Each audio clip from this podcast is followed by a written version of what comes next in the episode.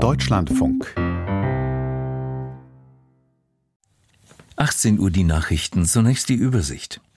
Verteidigungsminister Pistorius hat die Veröffentlichung eines internen Gesprächs deutscher Luftwaffenoffiziere durch Russland als Teil eines Informationskriegs gewertet.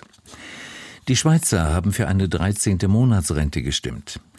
Die Suche nach den früheren RAF-Mitgliedern Garwig und Staub ist trotz eines Großeinsatzes in Berlin zunächst weiter erfolglos geblieben.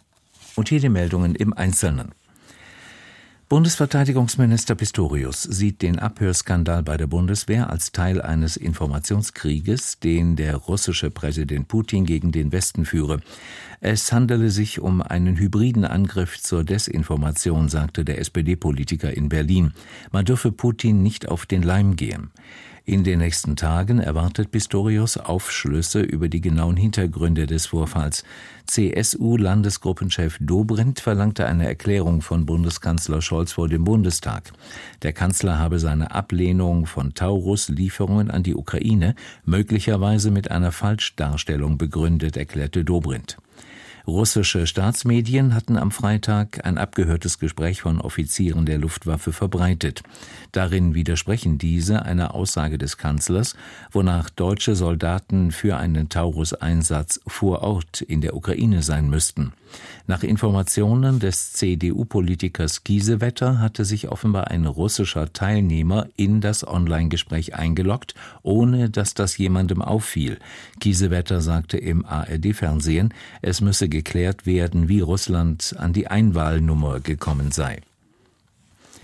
Die beiden in Berlin nach einer Durchsuchung festgesetzten Personen sind nach Polizeiangaben wieder freigelassen worden. Wie eine Sprecherin des für die Fahndung zuständigen niedersächsischen Landeskriminalamtes mitteilte, handelte es sich bei den beiden Männern nicht um die beiden gesuchten RAF-Terroristen Staub und Garwig. Auch habe es sich nicht um eine Festnahme gehandelt. Es sei lediglich die Identität überprüft worden, hieß es. Am Vormittag hatte die Berliner Polizei bei einem Großeinsatz ein Betriebsgelände im Stadtteil Friedrichshain durchsucht. Den Angaben zufolge befand sich darauf ein Wohnwagen, in dem Garweg die letzten Jahre gewohnt hatte.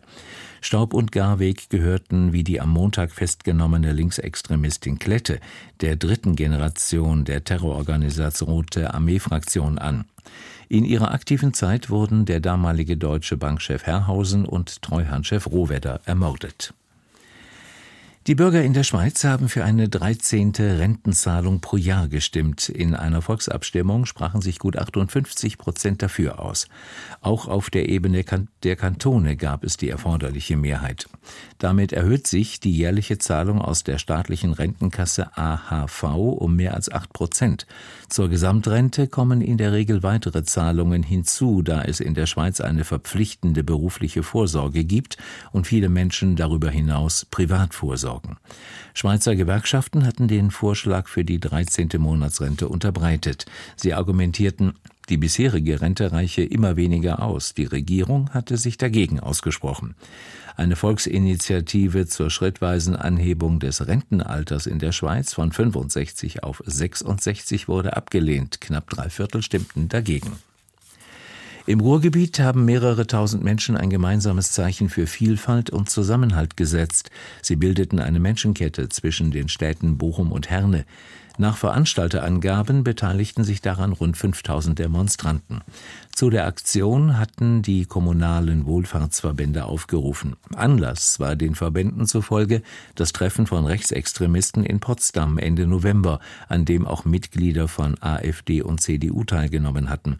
Im Aufruf der Organisatoren der Menschenkette hieß es, viele Menschen, die in der Wohlfahrtspflege arbeiteten, hätten einen Migrationshintergrund.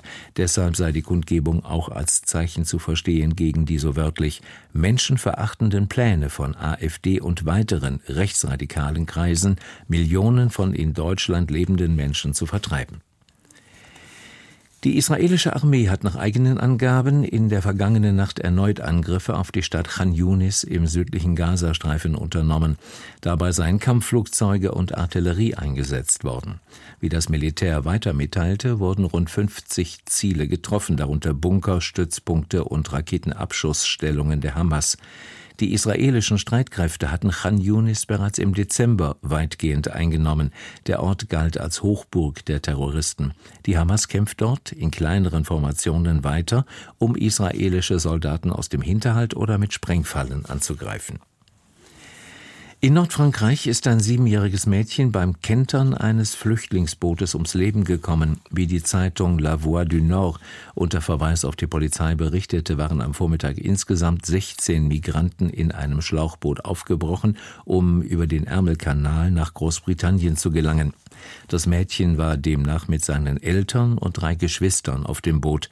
Ihre Familie und die anderen Migranten hätten das Unglück überlebt, hieß es.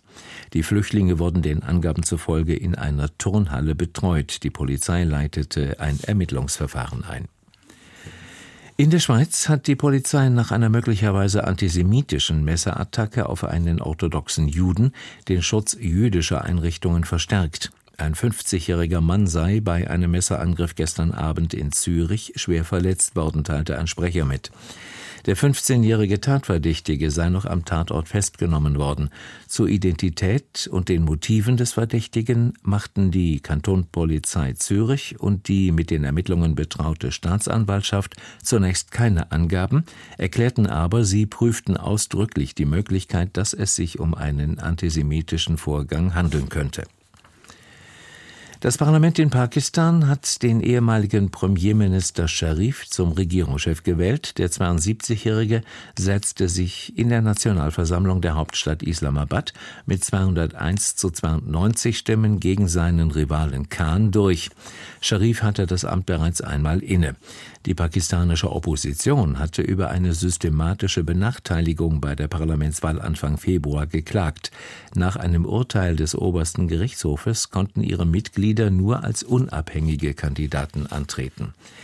In Pakistan sind nach heftigen Regenfällen mindestens 30 Menschen ums Leben gekommen, 50 weitere wurden örtlichen Behörden zufolge verletzt. Betroffen waren vor allem der Nordwesten des Landes nahe der afghanischen Grenze sowie die südwestliche Provinz Balochistan. Dort waren Mitte der Woche Zehntausende Bewohner einer Hafenstadt in Sicherheit gebracht worden. Pakistan erlebt seit einiger Zeit eine Zunahme extremer Wetterereignisse. 2022 gab es während der Monsunzeit Rekordfluten, die zeitweise ein Drittel des südasiatischen Landes unter Wasser setzten. Der Pianist Igor Levit ist mit der diesjährigen Buber-Rosenzweig-Medaille ausgezeichnet worden. Zur Begründung wurden sein Engagement gegen Antisemitismus, Rassismus und Menschenfeindlichkeit genannt. Die Antisemitismusbeauftragte der Europäischen Kommission von Schnurbein würdigte Levitt in ihrer Laudatio als Brückenbauer und überzeugten Europäer. Sie kritisierte zugleich eine mangelnde Solidarität mit Juden nach dem Massaker der Hamas am 7. Oktober 2023. Die Buber-Rosenzweig-Medaille wird seit 1968 jährlich an Personen, Institutionen oder Initiativen vergeben, die sich für die Verständigung zwischen Christen und Juden einsetzen.